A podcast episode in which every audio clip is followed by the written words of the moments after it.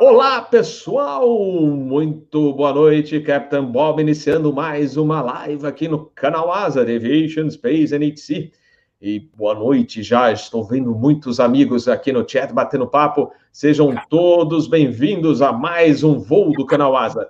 Então, como a gente sempre faz, vamos iniciar antes de dar as boas-vindas aos nossos queridos convidados. Vamos fazer uma fonia rapidinho aqui para iniciar a nossa jornada. Então, já tem gente lá no ponto de espera, mas a gente já passou o Final Fix. Aliás, vai passar agora em Londrina, Torre Londrina.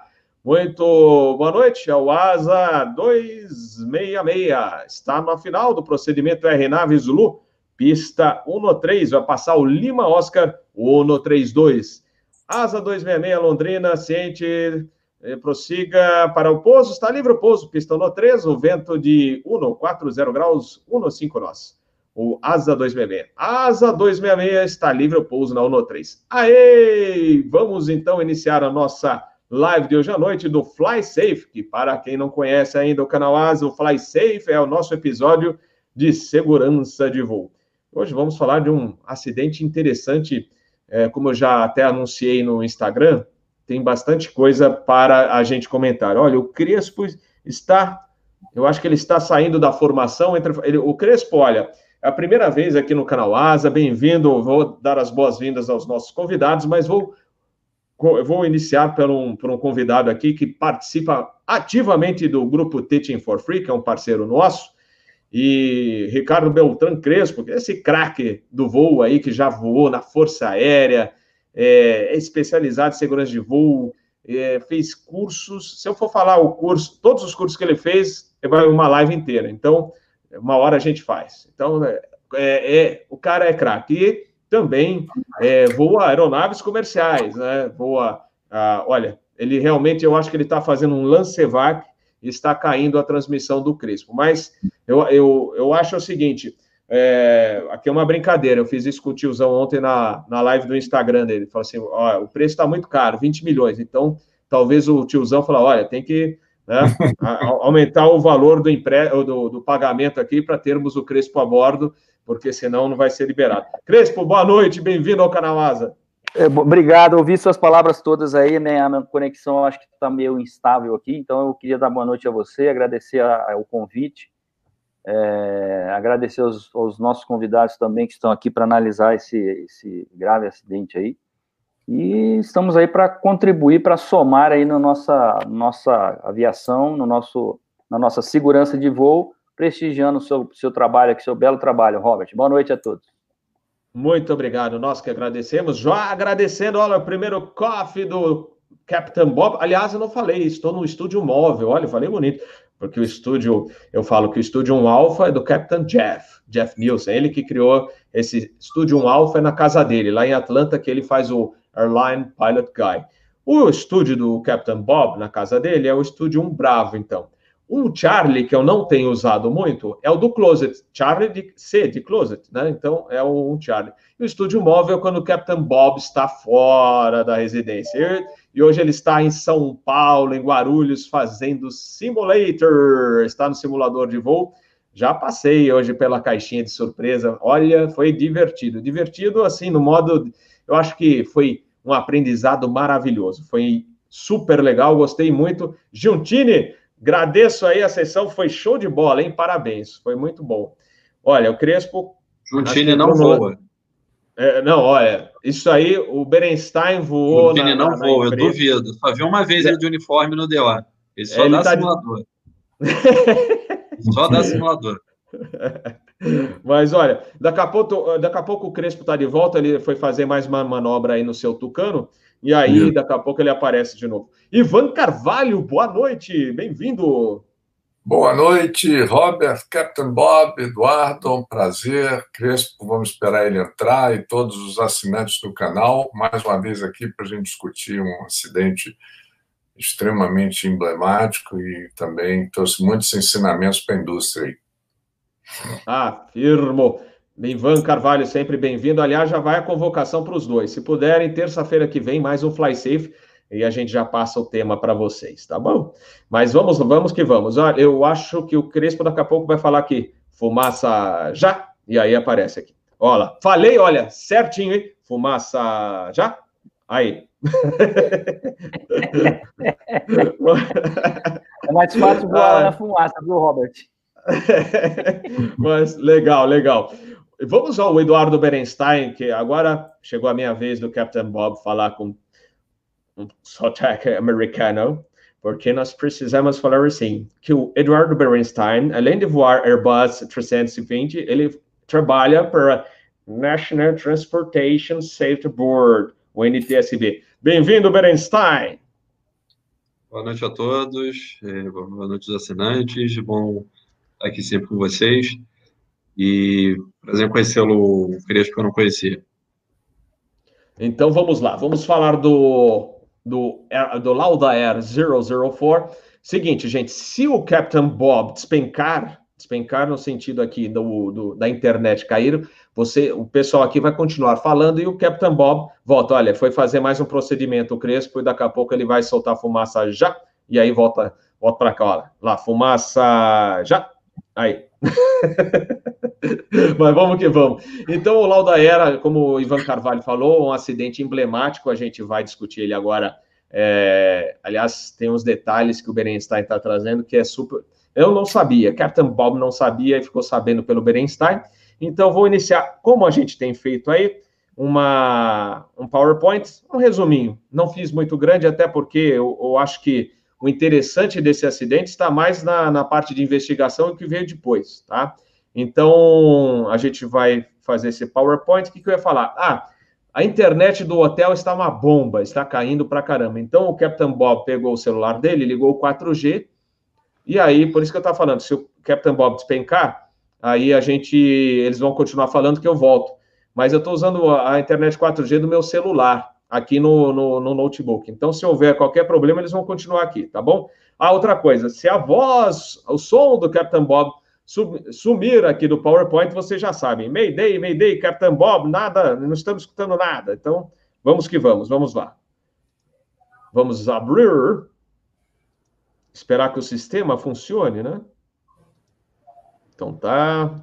Vamos ver se, se ele está. Opa, vamos lá. Opa. E aí, vocês estão vendo já? Confirmo. Opa, então vamos lá. Ocultar. Ah, afirmativo. Pronto, agora ficou bonito, hein? Lauda era então 004. O acidente foi em 26 de maio de 1991, já faz um tempinho, mas como a gente comentou, é um acidente que na época foi muito comentado, né? Até porque foi uma abertura de reverso em voo nível 310, catastrófico, e realmente chamou atenção, especialmente lembrando que é, para Pratt Whitney, que esse motor que abriu era da Pratt Whitney, também foi um pesadelo. Para Boeing, para Lauda Air nem se fala, e para Pratt Whitney também. Antes de, da gente falar um pouquinho do acidente, só aquela breve história, né? Contar um pouquinho da história da Lauda Air. Foi criada em 79, a companhia tinha sede, logicamente, em Viena, na Áustria. Iniciou suas atividades operando voos fretados para destinos na Europa, América do Norte, Ásia e Caribe. Eles chegaram até operar Fokker 27, é, Boeing 737-200. A partir da década de 90, iniciou então os voos internacionais regulares, operando os Boeing 767. No ano 2000, se tornou parte integrante da Austrian Airlines e posteriormente passou a fazer parte da Lufthansa. O último voo ocorreu em 2013. Lembrando, é, inclusive, que é, essa empresa foi criada, vocês vão ver, pelo Nick Lauda, tricampeão mundial de Fórmula 1, e o, depois, quando começou a, a, aquela concorrência de low, low cost, low fare, etc., ele criou, inclusive, outra empresa low fare, que era a Nick, mas também foi tudo sumindo por aí, infelizmente essas empresas também é, já deixaram de existir. Mas vamos lá, olha aí, esse era o tricampeão Nick Lauda, Andreas Nicolaus é, Lauda, né? É, nasceu em Viena, 26 de fevereiro de 49, e morreu em Zurich no ano passado, olha aí, gente, 20 de maio de 2019. Mais conhecido como Nick Lauda, foi automobilista e tricampeão de Fórmula 1. Olha só, é, tiveram até o triplo set, né? Aliás, só voltando naquela aquele quadro anterior, vocês observam esse Canadair RJ, né, da Lauda Air. Ele veio para Congonhas e o Capitão Bob fez um voozinho nele, está gravado em vídeo. Eu em breve vou soltar um vídeo desse voo que foi no, no da Laudair. Naquela época que a concorrência com o Embraer 145 estava acirrado, né? Então tá aí. Vamos, vamos agora para o acidente mesmo. Então tá essa essa era a rota. Uh, então aeronave 767 300 extended range, aquela aquele código que vem junto normalmente é, é quando o avião sai da, da fábrica é, da Varig. Ivan, qual que era da Varig mesmo? Tinham da, os aviões da Varig também tinham uma denominação, né? lembra? 3, é, 767, 300, mas não era, tinha também a parte da Varig, mas a, depois se a gente lembrar, a gente conta, né? É, então, cada empresa sempre também tinha um designativo diferente. Né? matrícula Oscar Eco Lima Alfa Vitor, serial number, e os motores lá, PW 4000, 4060. Local da queda, é, é, parece um palavrão, eu não sei se nem se a pronúncia está correta, depois o Berenstein fala. Eu falaria putoi, mas não sei se é isso. O Berenstein, qual é a pronúncia correta disso aí? Alô, Berenstein. Você está falando aqui, eu liguei aqui o microfone. Ah, tá, é. Ah, é. cadê o nome? É, o nome da, da localidade é Putoi, ou como é que fala isso lá na Tailândia? Putoi. Olha, isso é uma boa pergunta. Eu tenho até um amigo tailandês, eu posso perguntar. É, é, ah, eu tenho é. medo de falar e falar besteira. É, então, é, ó. Um, é, é, não, é? Olha, eu não vou nem tentar. Não, fala que parece palavrão. Aí o, aqui embaixo tem o, o, a rota, né? Aliás, do lado, 11 horas e 10 é a média de, de, de voo, né? Do tempo de voo e o designativo da empresa e o voo, November Golf 004, né? E aí, uh, um resumo do que aconteceu, né? Uh, decolagem 11 horas e 2 minutos, hora local, 11 da noite, e aí, pouco tempo depois, ó, 20 minutos após decolagem, eles tiveram um alerta de reverse isolation no motor esquerdo, né? É, e aí o Eduardo vai vai comentar depois, que é, é uma isol isolation valve, né, que, do sistema de reverso. Ele, ele vai passar isso para vocês é, certinho, né, bem explicado o que, que significa é, é essa mensagem e o que, que era que estava acontecendo nesse motor esquerdo, motor 1. E aí, é, os técnicos começaram a fazer a pesquisa da pane e cogitaram, inclusive, a fazer um contato via rádio com a manutenção. Aí eles olharam no manual que poderia acontecer uma abertura não comandada, do reverso em voo, caso houvesse falha de outros sistemas. Então eles falam, pô, né? Mas ficar, não, deve ser espúrio, não, não deve ser. E aí o copiloto, eu acho que assim, o copiloto já começou a ficar grilado com aquilo. E aí notou é, que eh, havia uma necessidade de uma trimagem, que o avião estava esquisito, que estava pedindo uma trimagem de leme para a esquerda. Né? É, lembrando, o Captain Bob aqui está resumindo isso. Aí, finalmente, olha, 11 meia, meia hora, 28 minutos depois da decolagem, o reverso, a um, é, é reverso do motor 1 se abriu. E o copiloto percebe o que houve já, bateu o olho lá e falou: ah, é o reverso. E aqui, nós vamos para os instantes finais da caixa preta, tá em inglês, tá, gente? É, lá a primeira, 23, 30, 37, first officer. Oh, né, o A, reverse deployed, ou seja, abriu o reverso. E aí vocês, é, aí vocês observem que a maior parte da caixa preta do voice recorder são sons de sirene, de alarme, de, de, de, de, de barulhos acontecendo lá. O comandante fala Jesus Christ, ou seja, Jesus Cristo. Né? Aliás, o comandante era americano, o copiloto era austríaco. Né? E aí ele ainda tenta, né? mas olha só, abriu 23 e 30, 37. Ele, aos cinco, foram segundos. Ele falou: ó, ó, espere um minuto. Aí em seguida, cinco segundos depois, é, é dá, solta, é, ele faz uma exclamação que é a coisa estava ruim, e aí, em seguida, olha, no minuto seguinte já é, você escuta um barulho maior e fim da gravação. Lamentável, né? E aí, essa é uma são é, é, gravuras feitas a partir de vídeos né, que passaram pela televisão da, sobre o acidente, e aí o avião perdendo a atitude, e aqui vocês observem a parte do, do estabilizador horizontal, depois ele também perdeu o vertical. Então a aeronave estola, entra em atitude anormal, sem possibilidade de recuperação. E aí perde estabilizadores e acaba se desintegrando em voo. E aí, infelizmente, né, sobrou, sobraram poucos pedaços. Aí você está vendo o Lauda, é, foi lá na área examinar tudo. 223 mortos, 10 tripulantes e 213 passageiros. Né? Lamentável. É isso aí, esse é o, é o resumo que eu queria apresentar para vocês. Então, deixa eu só tirar aqui o nosso share screen. Pronto, agora sim. É, e eu vou começar justamente pelo Berenstein, que tem muitos detalhes para passar para a gente. E, e, aí a gente faz, vai circulando para debater. Lembrando, não só ao Crespo, como ao Ivan, que vocês podem interagir com o Berenstein e vice-versa, tá? É, eu falo aqui que o Captain Bob apresenta alguns detalhes e aí a gente vai trocando de figurinha, né? Ou seja, quem está assistindo vai pegar, vai poder coletar o maior número de informações né, sobre esse acidente ou qualquer outro acidente que a gente venha debater aqui. Então, vou começar pelo Berenstein. You have control, my friend. Então, gente, é, antes de começar a falar, é, até comentei isso com, com o Robert, que a, a, a ida do, do Nick Lauda até o FA e o NTSB depois foi conhecido como o pesadelo do NTSB. Mas eu digo isso não de uma forma assim é, de chateado, mas na verdade é, de contar o que, que era o Nick Lauda.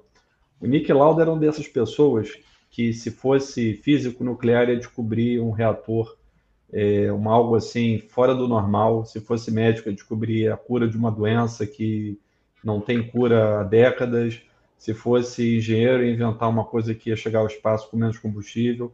Ele era um cara fora de série. Ele realmente, aquilo que ele botava a cabeça dele, ele ia ser é, é, um, um, marco, uma, um ponto de referência. E ele acabou indo andar de Fórmula 1, que também é uma coisa que exige muito da inteligência da pessoa, mas é, é, ele tinha um, uma sapiência que era fora, fora do normal. É, então, é, começando a falar isso para poder contar a história toda.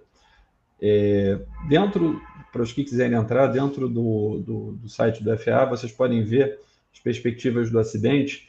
A gente trabalhou com é, falha de design e manuf manufaturação, é, thrust reverse, lack of system isolation segregation, perda de controle, automação e é, os temas comuns desse acidente é, é falha de, de, projeto, uma falha pré-existente e é, efeitos é, não desejados no, durante o voo.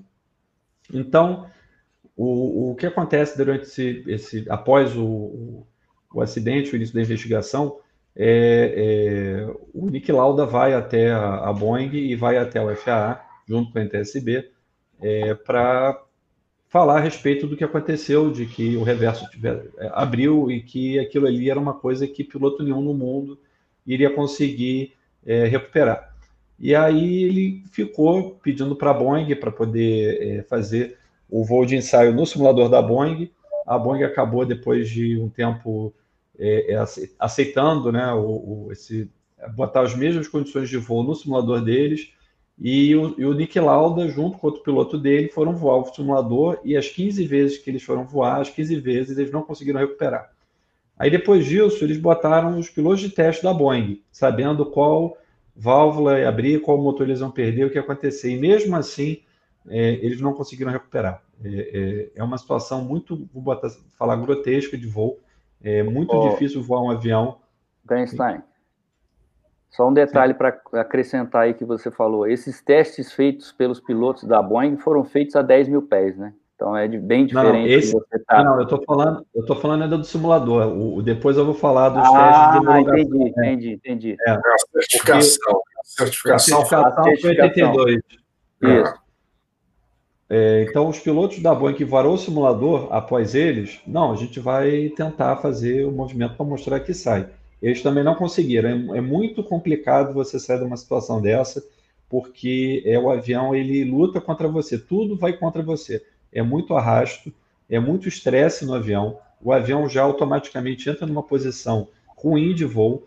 É, eles conseguiram até numa, quase conseguiram dominar o, o voo que estavam com o piloto automático desligado. Então, o piloto automático não tentou contra-reagir àquela situação, porque nem ele era trimado para esse tipo de coisa.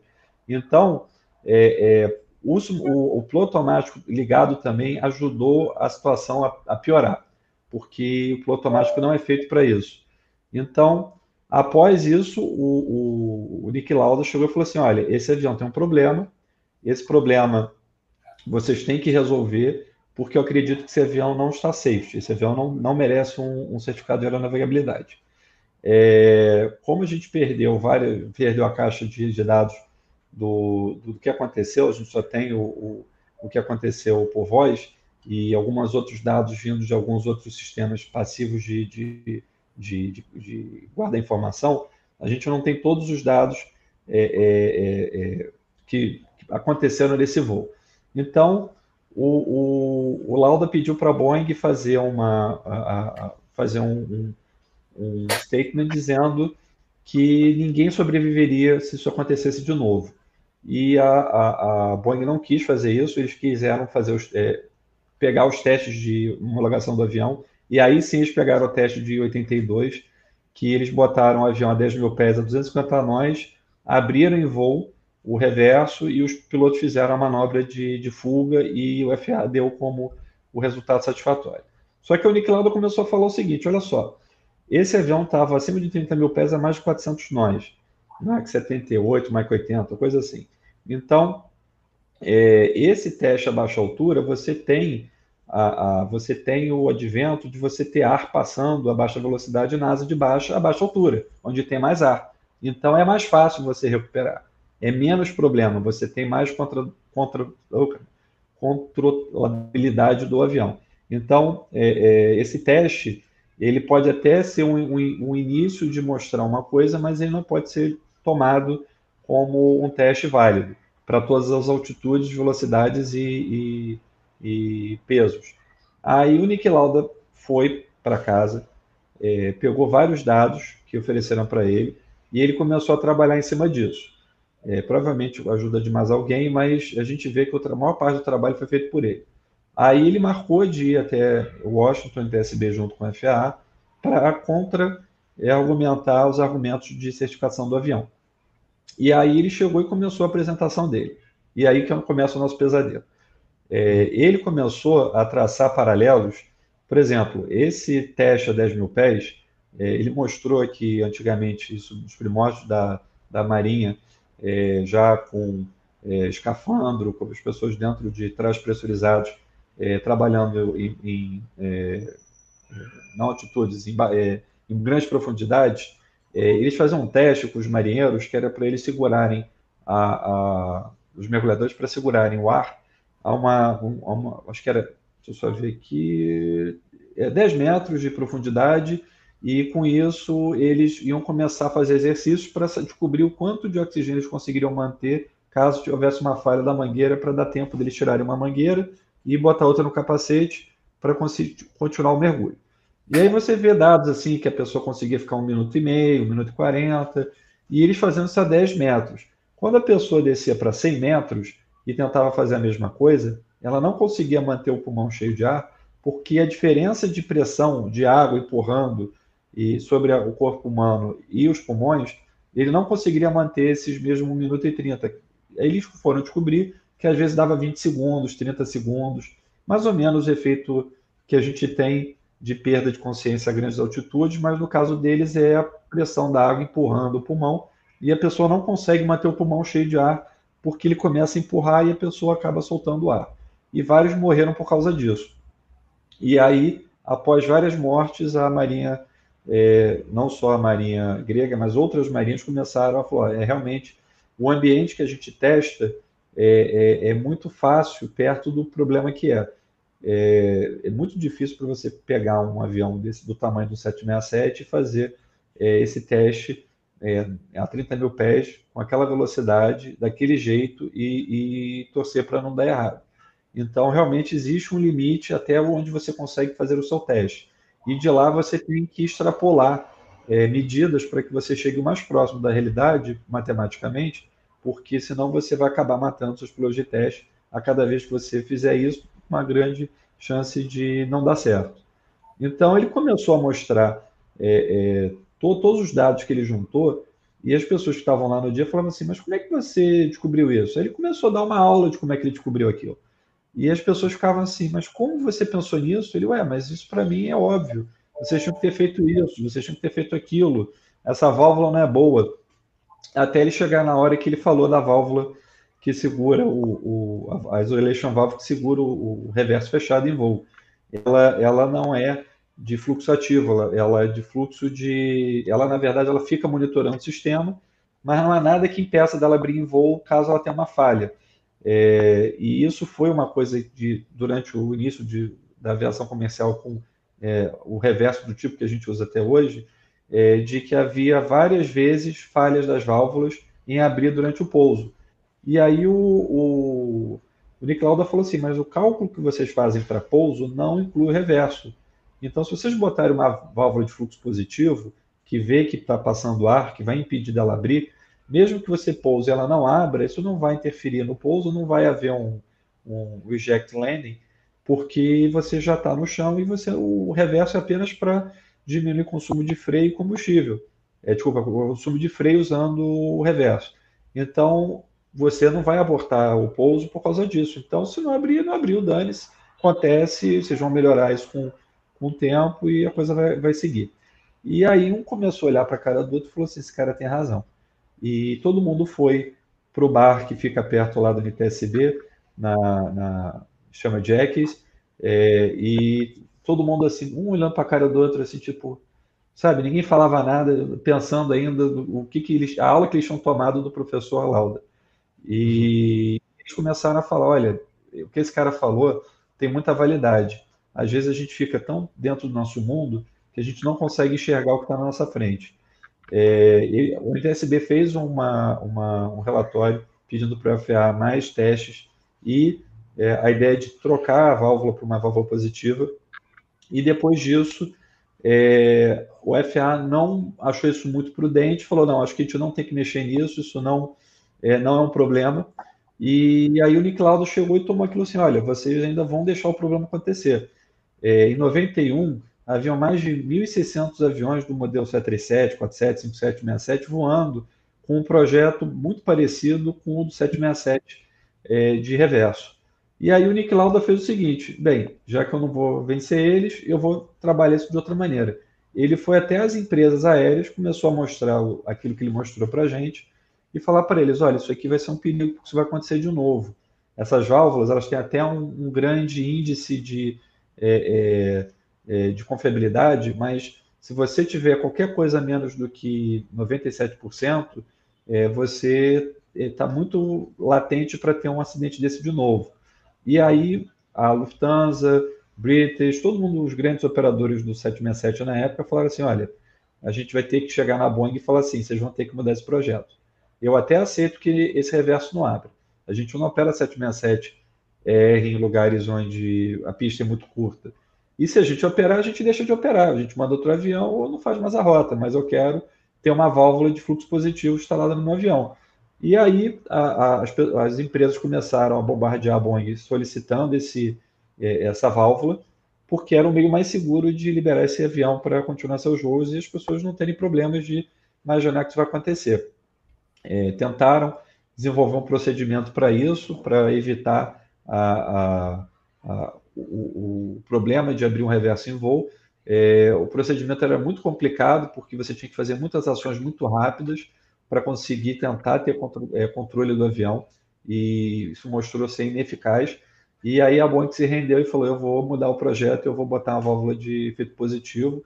É, elas no início mostraram é, algumas pessoas, algumas empresas ah, deixa eu ver que soldado no ah, olha, foram é, no primeiro ano 12, é, 12 é, reversos que não abriram durante o pouso. É, já o segundo ano, em 93, foram 7, 95 já deram zero, por causa da válvula. Então, eles, eles foram melhorando a válvula, foram tendo feedback do, do, do que estava acontecendo durante as inspeções, melhoraram ela, aumentaram um pouco o tubo, diminuíram um pouco isso, aquilo, e no final o avião continuou voando, que até hoje a gente não teve outro caso desse registrado no mundo. Não no 767 e, no, e nenhum tipo de aeronave que usa esses motores com esse mesmo projeto de válvula positiva. Muito bom. Olha só, olha só que história legal, Eduardo. O pessoal já está eh, aproveitando para perguntar, mas a gente também vai passar uhum. para o Ivan e para o Crespo, né? Ah, se tivesse cortado o motor, mas o problema foi que ele estava em alta velocidade, Mach 78, Mach 80, 310, e na hora que ele abriu, né, talvez se tivesse cortado o motor antes de dar o problema, o problema é que na hora que abriu já foi, o avião já entrou em atitude anormal, ia ser muito difícil recuperar aquilo. Né? É, mas, de repente, o Ivan tem a outra opinião e o Crespo também. É, eu vou, o Berenstein, eu vou passar um pouco para o Ivan e para o Crespo, e aí a gente volta, você complementa é, também com base no que a, a, gente vai escutar deles, e aí a gente vai trocando informações aqui, pode ser? Sim, por favor. Então vamos lá. Crespo, you have control. Thank you, my friend. Bom, uma das coisas que eu, que eu, que eu li na, estudando esse, esse acidente foi que o copiloto, o primeiro oficial, ele consultou o QRH e no QRH constava lá que no actions required, ou seja, depois deles analisarem a pane, o QRH, que é o nosso né, o manual, que o que a gente tem que fazer, o nosso procedimento previsto, era para que eles não tomassem nenhuma ação, nenhuma ação seria requerida. A meu ver, isso pode ter induzido a eles é, terem mais lentidão para identificarem algum problema nesse sentido. Tá? Então, creio que havia nesse aspecto um erro de, de, de, de manual ou de procedimento que o, os pilotos simplesmente não teriam que ter ação nenhuma, ação nenhuma extra no caso dessa falha. E o outro aspecto que eu queria comentar é, é justamente a, a, essa parte que o Bernstein falou. Você voa a 31 mil pés, o ar é completamente rarefeito, a velocidade é muito diferente do teste que eles fizeram a 10 mil pés. Então, as condições não poderiam ser comparadas. E a gente que, que tem o costume de treinar atitudes anormais em, em aviões pequenos, é, a gente percebe que se você não tomar uma ação rápida, é, a coisa pode ficar irreversível, né? Então, foi no caso deles, um avião desse porte, né, tem seus limites estruturais e rapidamente ele, ele vão ser atingidos se não houver uma ação rápida, né? Então, os pilotos provavelmente não pensaram em cortar o motor justamente porque o manual diz que eles não tinham que fazer ação nenhuma. Esse aspecto que eu observei quando eu, eu estudei o, esse acidente.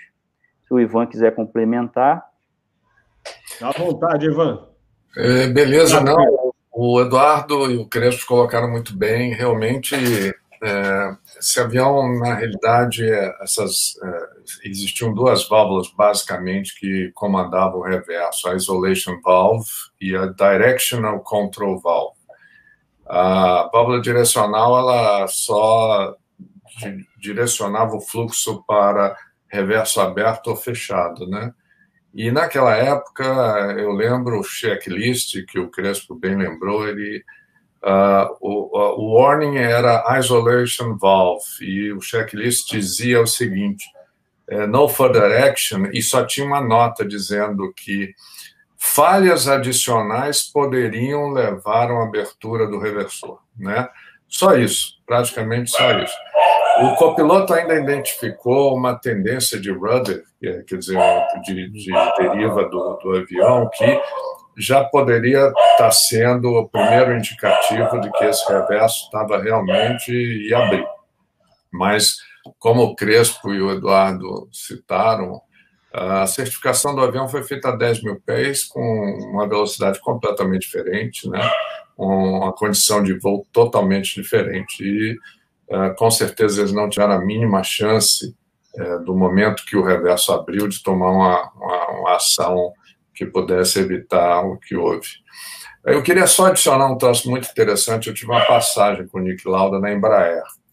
É, eu, o Nick Lauda veio fazer o primeiro recebimento do 195 Nick dele, um avião lindo, pintado inclusive com um, um prata martelado, assim, bonito. E ele deu muito trabalho para a Embraer, viu? No bom sentido. Ele, ele queria que o avião é, ele, inclusive, foi um dos responsáveis pelo uh, load mais novo naquela época do, do, do, do FMC, é, porque ele queria já voar para Innsbruck e já tinha um procedimento uh, RNPAR. E o, o, o 195 ainda não tinha a capacidade dentro do, da lógica do, do FMC de fazer é, procedimentos com RNPAR. E ele veio aqui e trabalhou, batalhou muito com os engenheiros da, da Embraer e conseguiram é, fazer uma modificação depois, que todos os operadores se beneficiaram, e eu acompanhei. Ele voou o avião, ele não mandou um piloto fazer a aceitação do avião, não. Ele voou o avião com aquele bonezinho dele lá, ainda ainda fazia, se eu, se eu não me engano, acho que ele tinha um contrato ainda com, com a Parmalat, né? E colocou o bonezinho. Grande aviador, um, como o Eduardo falou, um cara que no que ele se metesse, ele ia ser o melhor, né? Entendia de tudo, é, deu nó nos engenheiros da Embraer. e ele era. É, um cara, e eu, eu imagino o que ele teve, ele se desdobrou para poder, inclusive, convencer não só o NTSB, mas todas as empresas, no final, é, convencerem a Boeing a fazer a mudança do, do tipo de válvula que hoje nós temos nas aeronaves. Mas, com certeza, foi um, um acidente que, infelizmente, é, por parte dos pilotos, eu acredito que eles não tiveram tempo de reação suficiente devido à velocidade e altitude do avião. O Nick Lauda, é, eu... ele Opa, fala Berenstein. Não, só, o Nick Lauda... passar é, viu, Bernstein, só, só um minutinho, só um segundinho. É, só complementando o que o pessoal perguntou, né, Ivan? É, é, que você falou, não tiveram tempo, então perguntar, pô, se tivesse cortado o motor naquela situação, né, mas o, com aquela velocidade, aquela altitude, o avião já entrou em atitude anormal, e mesmo cortando esse motor, eu não sei se eles se teria algum efeito né, sobre o que já tinha acontecido com o avião naquela situação. Né? É, eu acho que Talvez recuperar... cortando os dois motores, mas um piloto cortar os dois motores é uma coisa impensada, né? Mas sei lá, de repente, né? ninguém vai ensaiar isso também, né? É. pois é. Pois é. Berenstein, desculpa, eu tá contigo aí. Então, é a chance também de cortar o motor errado, porque você acha que está acontecendo uma coisa, você pode acabar aquilo que a gente falou do último episódio, você pode acabar identificando o motor errado e cortar o motor errado. É, é, é, isso é uma coisa. Imagina, você está voando, está de noite ou está de dia, você está cansado ou não está cansado. E dependendo do seu estado emocional e descanso, você pode estar tá muito bem ou, ou, mais ou menos. Mas só falar um negócio do Nick Lauda, ele voava o Learjet dele. Aí um dia ele, ele né, nessa ida, ele foi até o, ele foi até o Texas para ver a, o laboratório do FAA de certificação crash test, que eles pegam a célula de um avião, dos aviões de médio e pequeno porte, eles levantam e jogam o avião assim para é, descobrir o que vai acontecer, para ver se a estrutura aguenta é, e não vai acontecer o efeito de sanfona, de que a pessoa pode tá, cair com o avião assim, é, sobreviver, mas aí o teto colapsa e te esmaga. Ele chegou e falou assim: Olha só, o teste de vocês do Learjet tem um problema que vocês só testam o Learjet caindo assim. Vocês não fazem o teste do Learjet caindo assim ou caindo assim de ré. Aí os caras se olharam assim e falaram assim, mas qual é a diferença? Ele falou assim, se você cair de ré, é, você vai é, quebrar uma, uma, uma, passagem de combustível que vai jogar combustível para dentro da cabine e vai matar as pessoas. Aí todo mundo assim, esse cara tá maluco, isso, isso é impossível. Aí, beleza, o FA até então, até 98, só fazia teste assim. Se vocês forem ver os testes de hoje, vocês vão ver eles fazendo o teste pendular assim e assim. Eles foram fazer, pegar a carcaça de um Learjet, botaram lá, encheram de água e deixaram ele vir de badalo de ré. Não deu outra, a água caiu para dentro do, do, do, da cabine, para dentro da cabine, desculpa, cabine de passageiros. Aí, muito bem. Falaram para ele como você sabe disso, como você sabe disso. Ele, aí ele começou a dar uma aula que você se não for tão inteligente que nem ele, você não vai seguir, porque chega uma hora que ele está falando de é, é, cálculo de segundo grau e, e, e coisa de, de, de, NASA. E aí um dia é, alguém, eu não sei quem, foi entregar um avião, porque, claro, a Bombardier ficou muito feliz quando isso aconteceu. É, porque tiveram que refazer, tiveram que mudar a linha para mais para trás para poder não acontecer esse evento. Aí chegaram, eles foram entregar um avião em algum lugar onde ficava, é, é, acho que ele, ele ficava lá, ele pousava muito lá. Aí chegou um controlador de voo e falou assim: pô, que é que o Nick Lauda tem um avião parecido com esse? Porque teve um tempo atrás que ele vinha para pouso, aí ele trazia o avião, ficava fazendo o avião assim, o avião ficava tremendo, aí ele pousava e desfazia. Era ele testando isso. Ele estava testando isso. Agora, o que, que ele fez dentro do avião para descobrir que isso ia acontecer, a gente não sabe. E morreu com ele. Mas era ele testando. Ele, ele era algo assim que é, é, até o John DeLise falou, que é o chefe, foi o chefe de, da, de Major Investigation no TSB, falou assim: esse cara tinha que vir trabalhar aqui. É, é, a gente faz um setor só dele. Tanto que existe, eu até esqueci de comentar, existe no TSB o que a gente chama de Nickel Approach. Não de aproximação, mas de como você vê um problema porque é, é, ele tinha uma, uma, uma, umas ideias de ver problemas tão diferentes, mas na cabeça dele tão certas, é que a gente não consegue acompanhar o pensamento dele, é, é, que ele descobria coisas assim do arco da velha. E se ele tivesse trabalhado com o TSB, quanta coisa ele não teria ajudado a gente lá ou no FA para certificar. É, o Robert, posso responder algumas perguntas aqui? O pessoal está fazendo aqui no chat? Pode, pode, manda ver. Fernando Oliveira perguntando a respeito do que é a diferença entre o 402 da TAM, do Fokker, com esse voo do, do, do, Lauda. A diferença é a fase do voo, o Fokker e também do tipo de motor, né? Ah, o projeto do, do, motor do Fokker 100 e o projeto do, do 767, eles são diferentes, também por causa do tamanho do, do motor. É, o, o, reverso do Fokker ele é aquela concha que abre assim, externa. O 767 é aquele de concha que corre e a fase do voo, você em decolagem, você tem muitos recursos que você não tem em voo, num caso assim tão esdrúxulo por causa da altitude. Uh, o Bruno Sabá, abertura reverso em voo, é, ele perguntou de desligar o motor, né? É, seria o, o, ato imediato.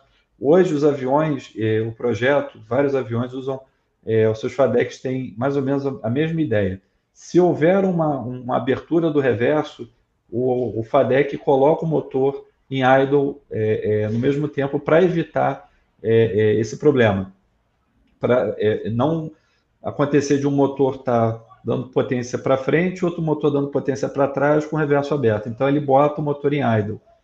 É, tá, tá, Além do, do, lembrando do Lauda Air, também a, par, a, parte do, do starter effect, né, que a gente chama no, no, na parte de, de 30 segundos até o que está acontecendo. É. Exato, e foi é mais ou menos o que levou para o avião despencar, né? Você olha pela gravação, pelo voice recorder, é mais ou menos o tempo que aconteceu tudo. Não teve tempo de nada, né? Na realidade. Olha, aqui é, o Evandro é, é, toda, toda... Oh, desculpe. Oi, Ivan. Fala, Ivan. Na, na realidade, esse efeito é, é muito comum quando você não, não tem uma pane que a gente chama pane que tem uma sequência estruturada, né? Uhum. É, por isso que uh, hoje está sendo estudado muito esse tipo de uh, efeito no, no, cockpit, quando porque você é, é, condicionado a vários tipos de procedimentos de emergência. E mas uh, algumas falhas podem não ter essa estruturação que o piloto está acostumado a cumprir, né?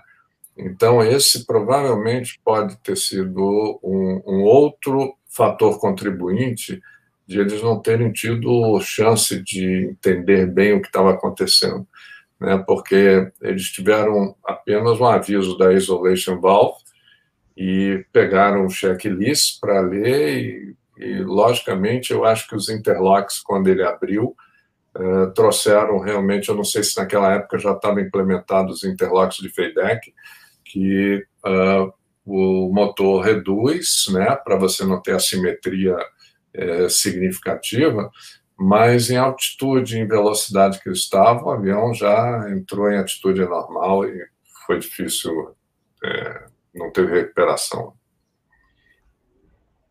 Positivo. É, Crespo, gostaria de é, complementar alguma, alguma coisa nessas informações?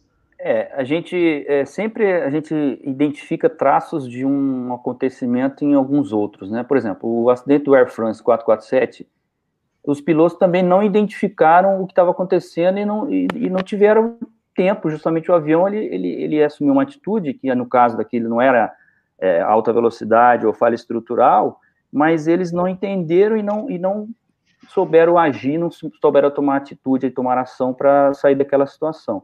Então, isso que você falou do startle effect é, é uma coisa que o piloto ele tem que estar, tá, não é que ele tem que estar tá sempre esperando a pane, mas a gente tem que estar tá muito concentrado e muito treinado em memory items, em callouts, em, em procedimentos que requerem uma ação imediata, como alguma coisa nesse sentido, de, de comando de voo ou, ou loss of control in flight. É, mas é muito complicado. É, uma coisa é você testar sabendo que vai acontecer a pane, ou você vai provocar a pane. Outra coisa é a pane aparecer sem você nem esperar e nem estar tá sabendo o que vai acontecer. É, Crespo, é, é, o que a gente fala, o modelo mental do piloto, né? Ele, ele foi treinado para um tipo de atitude que é estruturado. E quando essas coisas acontecem fogem desse modelo normal, aí fica, você tem que ter muito, muita capacidade analítica rápida para tomar ação, né? Esse que é o, é o grande desafio. Exatamente. Berenstein, você ia falar alguma coisa é, também Sim. relativa. Mandar. Responder aqui o Evandro, ele perguntou, é, dizendo que se os testes não forem confiáveis e feitos de maneira mais próxima à realidade, como garantir a certificação de segurança? Então, é, a gente, é, como os convidados falaram, a gente tem uma evolução na aviação é, de tudo. Às vezes, é, os testes eles não estão tão à frente daquilo que a aeronave é capaz de fazer, porque vai chegando a, a pontos que você não tem como correr atrás daquilo. É, um exemplo disso é as aeronaves que agora estão é, levando, acho que saem da, da, da atmosfera, é, fazer voo é, é estratosférico. É, a gente não tem como testar muitas das coisas que esses aviões conseguem ou não fazer é, com os testes que nós temos hoje. Então, a maneira de testar é mandar uma missão não tripulada, tem uma, a aeronave tem que ter condição de voar sozinha até o ponto onde ela opera para a gente poder fazer alguns testes em loco. No caso da, da aviação comercial, é, os testes que é, a gente podia fazer com reverso até o limite que, que podia, a gente podia fazer com segurança para os pilotos de teste efetuarem foram feitos. Então, começou uma nova cultura na aviação. É, tudo aquilo que a gente não consegue testar em loco ou bem próximo disso, é, se a gente tem o problema de colocar vidas humanas em risco para fazer os testes, a gente tem que fazer com que aquilo tenha mais proteções para que a, a, gente não precise testar e ter segurança de que aquilo vai funcionar. É, às vezes a gente vê é, projetos de aeronaves mais antigas que elas tinham apenas um loop de segurança. Então, hoje a gente tem aeronaves com dois, três, quatro, cinco loops de segurança para evitar é, que isso ocorra. É, a introdução também de o FADEC trazer o motor para idle é uma maneira de você é, diminuir o efeito caso todos os loops de segurança sejam que todos os elos sejam quebrados. Então, hoje, é, por mais que a gente não consiga, test, consiga testar, a gente tem que dizer o seguinte: ó, muito bem, você está apresentando uma aeronave para voar nessa altitude, nessa velocidade. Eu preciso disso, disso disso aqui para certificar, porque eu tenho a certeza de que as pessoas que vão estar a bordo estarão protegidas caso isso aconteça. É, isso porque existe uma evolução daquilo que a gente vai descobrindo que são perigos que não eram tão é, é, latentes, que se transformam latentes, ou perigos que não eram imediatos, que se transformam imediatos. E a gente tem que mudar a visão do, do que, que a gente tem que dizer para o fabricante, para o operador, que eles tenham que ter de segurança para poder operar.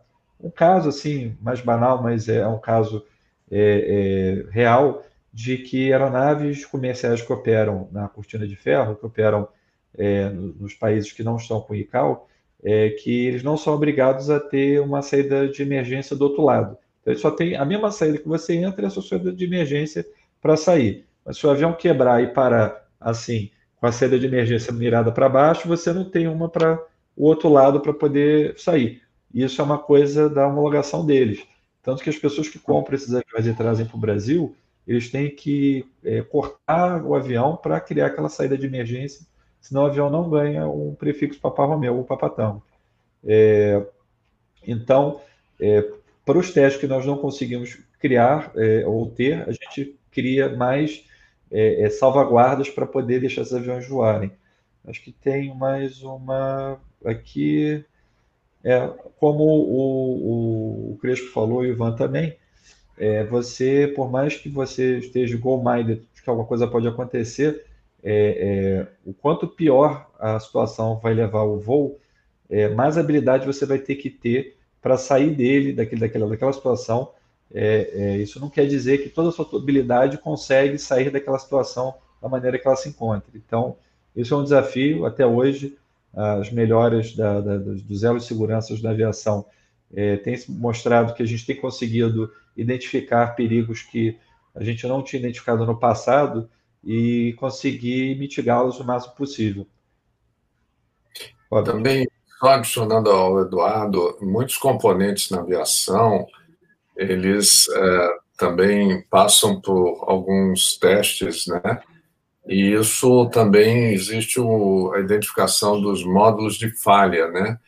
onde é feito vários estudos, inclusive probabilísticos, de falha daqueles componentes. Então, uh, a gente sabe que uh, muitos dos componentes que estão instalados nas aeronaves foram dimensionados para ter falhas de 1 a vezes 10 a menos 7, 10 a menos 9, dependendo do componente. Então, uh, mas nem sempre isso se comporta exatamente como uh, o módulo foi ensaiado, foi determinado. Né? Muitas vezes um componente que tem uma vida é, pré-definida pode ter é, alguma falha que antecipe a necessidade de fazer correções. Né? Isso faz parte também do processo da, da indústria. Perfeito.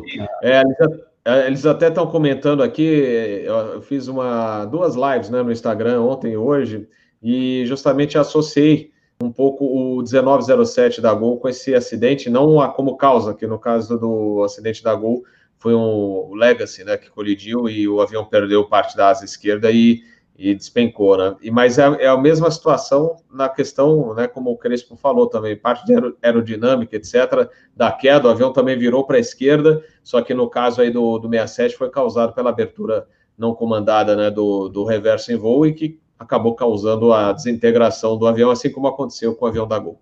Eu não sei se o Crespo gostaria de completar também ainda sobre essa analogia que a gente fez.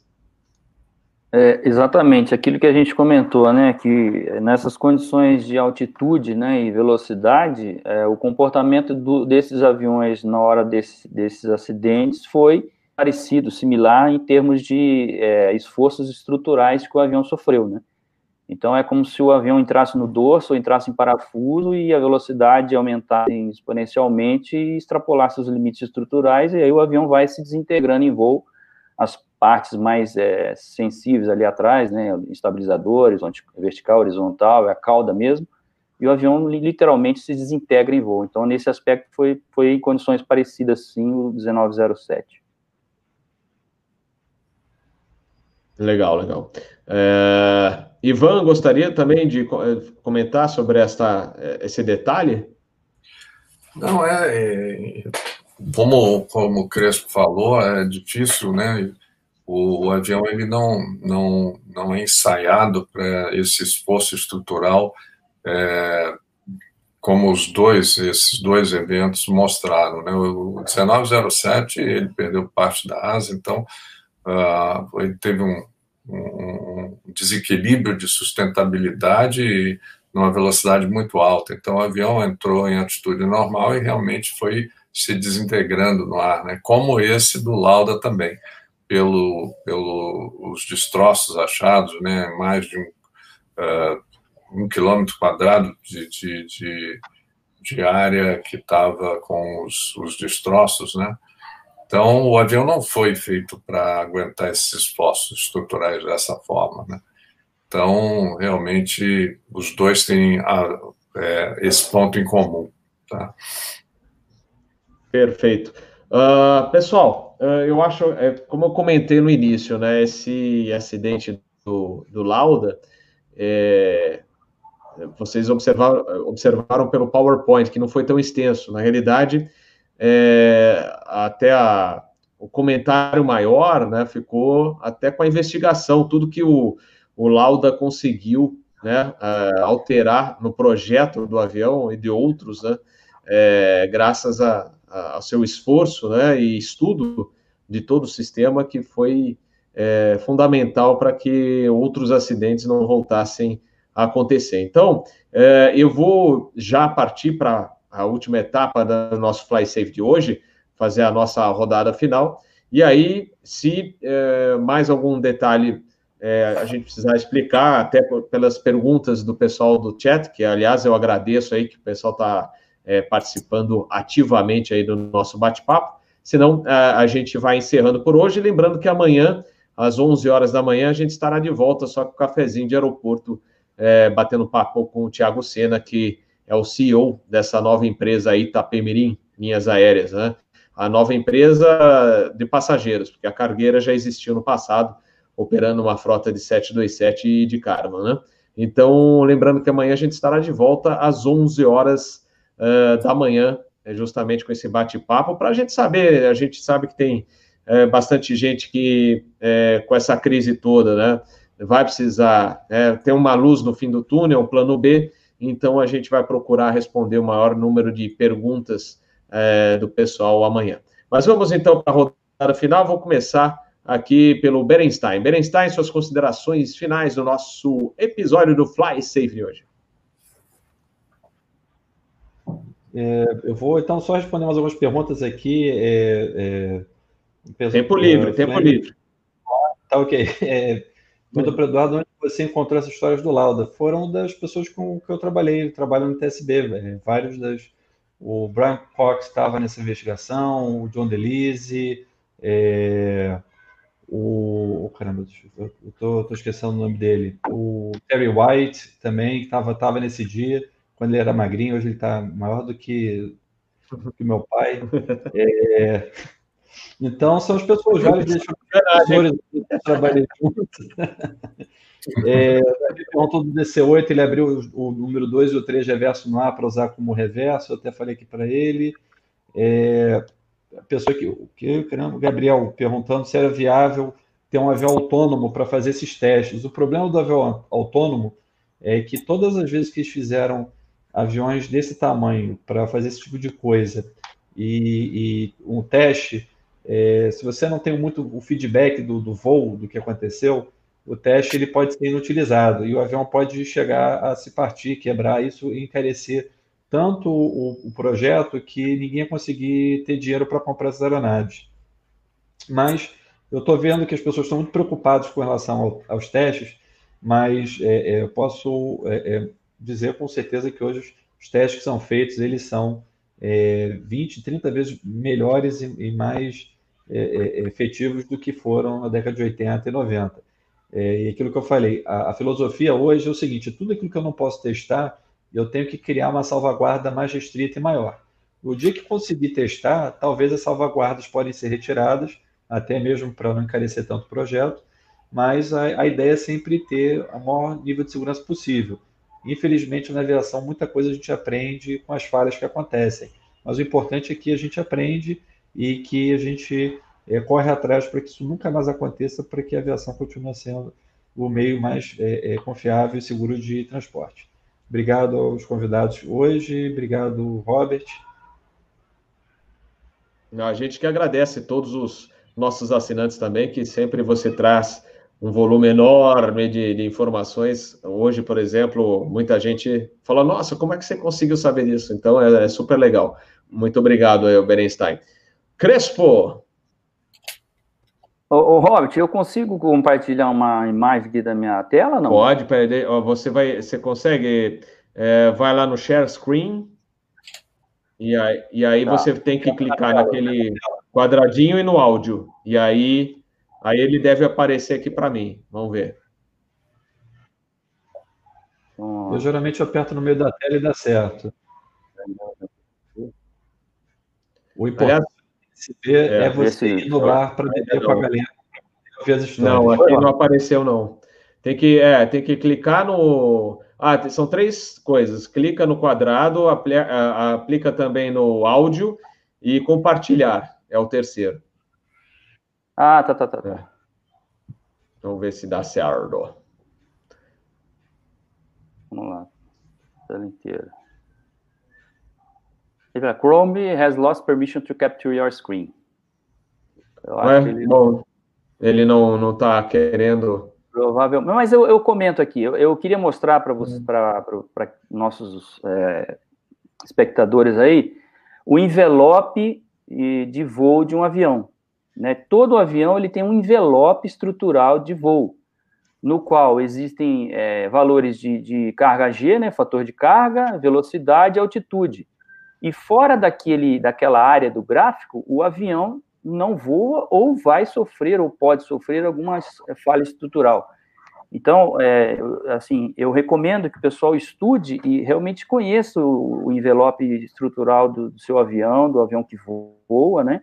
Para entender certos limites ali que a gente às vezes nem passa é, a desapercebido por, porque não conhece, de repente, esse gráfico de envelope estrutural das aeronaves. Então, eu queria só mostrar essa imagem aí. Fica para a próxima. Mas obrigado. Fica para a próxima. Obrigado não, pelo gente... convite. É, é, o primeiro, espero que volte a estar aqui, porque eu gosto muito de segurança de voo, de conversar sobre investigação e principalmente prevenção, né? Que nós estamos fazendo aqui é um favor para a aviação, que é prevenir outros acidentes, né? As coisas que nós conversamos e, e trocamos ideia aqui, certamente alguém um dia vai lembrar e vai talvez sair de uma situação crítica porque lembrou. Estamos aqui. Nós Parabéns ao Bernstein, ao, ao, ao nosso é, a nosso, está sem o nome aqui. Ivan. Opa, Ivan, Ivan Carvalho. Ivan. Vamos, entrar Ivan e, e, o Robert, e parabéns mais uma vez. Eu acho que o tempo ideal aí realmente da live está excelente para o pessoal manter aí. Estamos aí com 180 pessoas aí, 190. Então, parabéns e muito obrigado, Robert. Grande abraço a todos aí. Nós que agradecemos, nós que agradecemos. Querido Ivan Carvalho, Bem, obrigado mais uma vez, Robert, pela, pela iniciativa e também pela oportunidade. Eduardo abrilhantou aí com muitos dados da NTSB. Crespo acabou de dar uma contribuição importante para todos os pilotos, seja aquele que sai lá do aerobueiro até o que está voando 777, tem que conhecer o envelope do seu avião, tem que conhecer também, quando você pegar um QRH, é, analisar as panes, entender o que está por trás daquele aviso, seja ele um caution, seja um warning. É muito importante você ter esse entendimento, né? E eu acho que a gente pode, hoje, mais uma vez, contribuir um pouquinho para a cultura aeronáutica e também para a segurança de voo. E lembre-se sempre, vamos fazer da segurança um hábito, certo? Um abraço. Nós que agradecemos é, Robert, Ivan, Eduardo. Oi, manda, Crespo. Eu posso fazer o comercial aqui do Teaching? Nós, nós somos Pode. parceiros, né? É agora, é, é agora que vai acontecer já? O, o Perigo ah, Baloeiro? Nós temos a live agora do é, Perigo Baloeiro, agora, que está começando agora, já deve ter começado no canal Teaching for Free. Muito interessante, é um perigo que a gente tem vivido aí bastante né, no, no Brasil e é muito complicado. E amanhã também temos um episódio muito bacana sobre perda do rotor de cauda em aviação de helicóptero, é um Safety for Free junto com o Rotor for Free às 19 horas. Então, obrigado, avião pessoal. Não pode falar, aí. hein? Piloto de helicóptero não pode falar que é avião de rosca que a gente sai apanhando. Boa noite, pessoal. Obrigado. Valeu, Crespo. É isso aí, pessoal. O perigo baloeiro, infelizmente, a gente continua observando é, esses balões, que são esses. É, se ainda fosse de festa junina, você fala assim, né, aquele tradicional que você vê que criança desenha, mas não são esses, são enormes. Eles podem derrubar avião, causar e causam incêndios florestais, danos a propriedades, eles carregam fogos de artifício, são extremamente perigosos e os irresponsáveis continuam soltando esses balões, né? Então, no Teaching for Free deve estar começando lá agora esse bate-papo. É, é, façam força junto às comunidades, onde vocês estiverem, para acabar com essa prática que vai, alguma hora, vai derrubar algum avião. Eu, eu já passei muito perto de vários balões aqui é, em São Paulo, foi perigoso. Já teve avião comercial que pegou balão no Rio de Janeiro, é, avião decolando de São Dumont. Então, e perdeu, inclusive, indicações é, ele teve um unreliable speed em função de colidir com o balão. Então, é, esses caras que estão soltando balões aí são irresponsáveis e podem causar mortes. Então, é super é, é, um, é, um, é um tema muito importante que tem que ser sempre abordado. E o lamentável nisso tudo é que a gente fala, fala, o pessoal faz relatório de perigo e, as, e os caras continuam soltando balões. Como eu falei, não é só avião que pode derrubar, eles causam incêndios florestais, danos a propriedades, é, é um assunto, é, é, um problema terrível, não só para a aviação, é, mas para todo mundo. Então, pelo amor de Deus, né? vai ter que esperar, infelizmente, chegar um acidente para que alguma coisa seja feita. Então, não vamos deixar isso acontecer. Pessoal, é, mais uma vez, obrigado aí pela participação de todos, os convidados, o pessoal no chat. Lembrando, então, amanhã, 11 horas, temos um encontro no cafezinho com o Tiago Sena, da Itapemirim. Sexta-feira, 6 horas da tarde, nós teremos o Asa News Bate-Papo, Peter Biondi, o comandante Pescada e também o Daniel Ribas, falando das notícias da semana na aviação. E, uh, mandando minhas preces, uh, estamos com um pensamento voltado a um grande amigo meu, é, foi meu instrutor, eu falei isso no Instagram e eu queria dividir isso com vocês. O meu instrutor na VASP, do 737-300, comandante de Jair, é, não está bem, está na UTI, está com câncer, e as nossas preces por você, meu amigo, é, grande piloto, grande amigo, é, cara sensacional. Vou na Força Aérea, inclusive, vou F5, vou Hércules, se não falha a memória. Ele contava é, diversos é, voos interessantes que ele realizou na Força Aérea também. É o que eu chamei aqui de que ele até cheguei a imitá-lo aqui, porque ele falava assim: "Ô guerreirão, calma e elegância". Eu até quem assistiu as lives, é, é na, na, na, acho que foi na semana passada eu comentei disso que o Jair falava mais conhecido como DJ, ele voa na Gol agora. Ele fala assim: "Ô guerreirão, calma e elegância". e com um sorriso que quem conhece é, sabe como o Jair é um cara sensacional. Então, vou encerrando aqui. Pessoal, muito obrigado aí pela participação. Lembrando que o nosso episódio também estará disponível em breve em podcast. O... Existe uma defasagem do YouTube aí, às vezes a gente vai baixar, ele fica enrolado com erros, então leva um tempinho. Mas os da semana passada já estão todos disponíveis, tá bom? E, e aí, assim que possível, eu passo para vocês o de hoje para podcast. Muito boa noite, obrigado. E a gente se vê amanhã. Deixa eu só colocar o Crespo aqui para dar um tchauzinho. E a gente se vê então amanhã. Caiu da manhã. É, foi o Fumaça Já. Não foi o Lancevac também. Pessoal, ótima noite, bom descanso e até amanhã, 11 da manhã. Valeu, galera! Tchau, boa noite. Até mais, boa noite. Boa.